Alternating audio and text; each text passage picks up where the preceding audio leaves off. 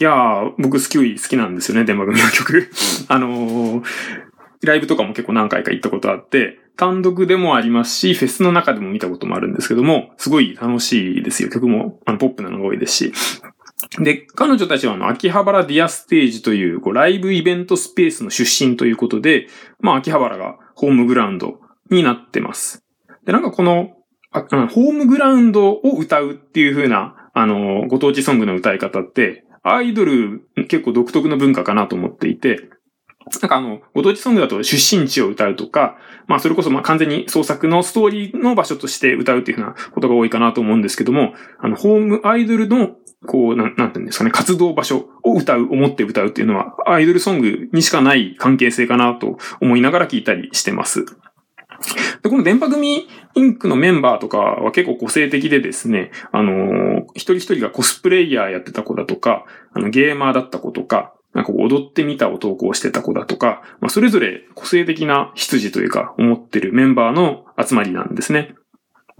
で、その、さっきの、あの、モームス以降、ドキュメンタリー性がこう、アイドルの中で、こう、求められるようになってきたのかなというふうな話したんですけども、そういう中で、こう、一人一人にやっぱり個性、特徴が求められるように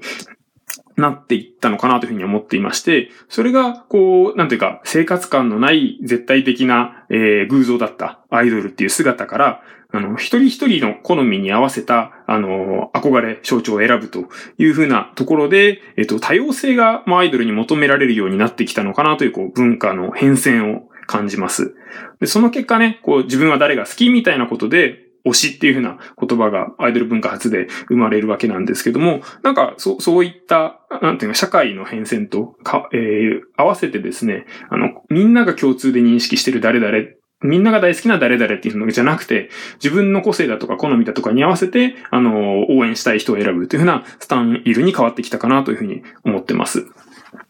で、結構その、なんていうか、ご当地ソングその、えー、流れとも少し重なるところがあって、やっぱ地域の多様性だとかを求めるようになっていった時期と、まあそういったアイドル文化が多様性になっていく、まあ個性の時代っていうんですかね。そういったところと重なって、まあ結びついてきたところがあるのかなというふうに思ってます。3曲目はですね、えー、地方で活動するローカルアイドル。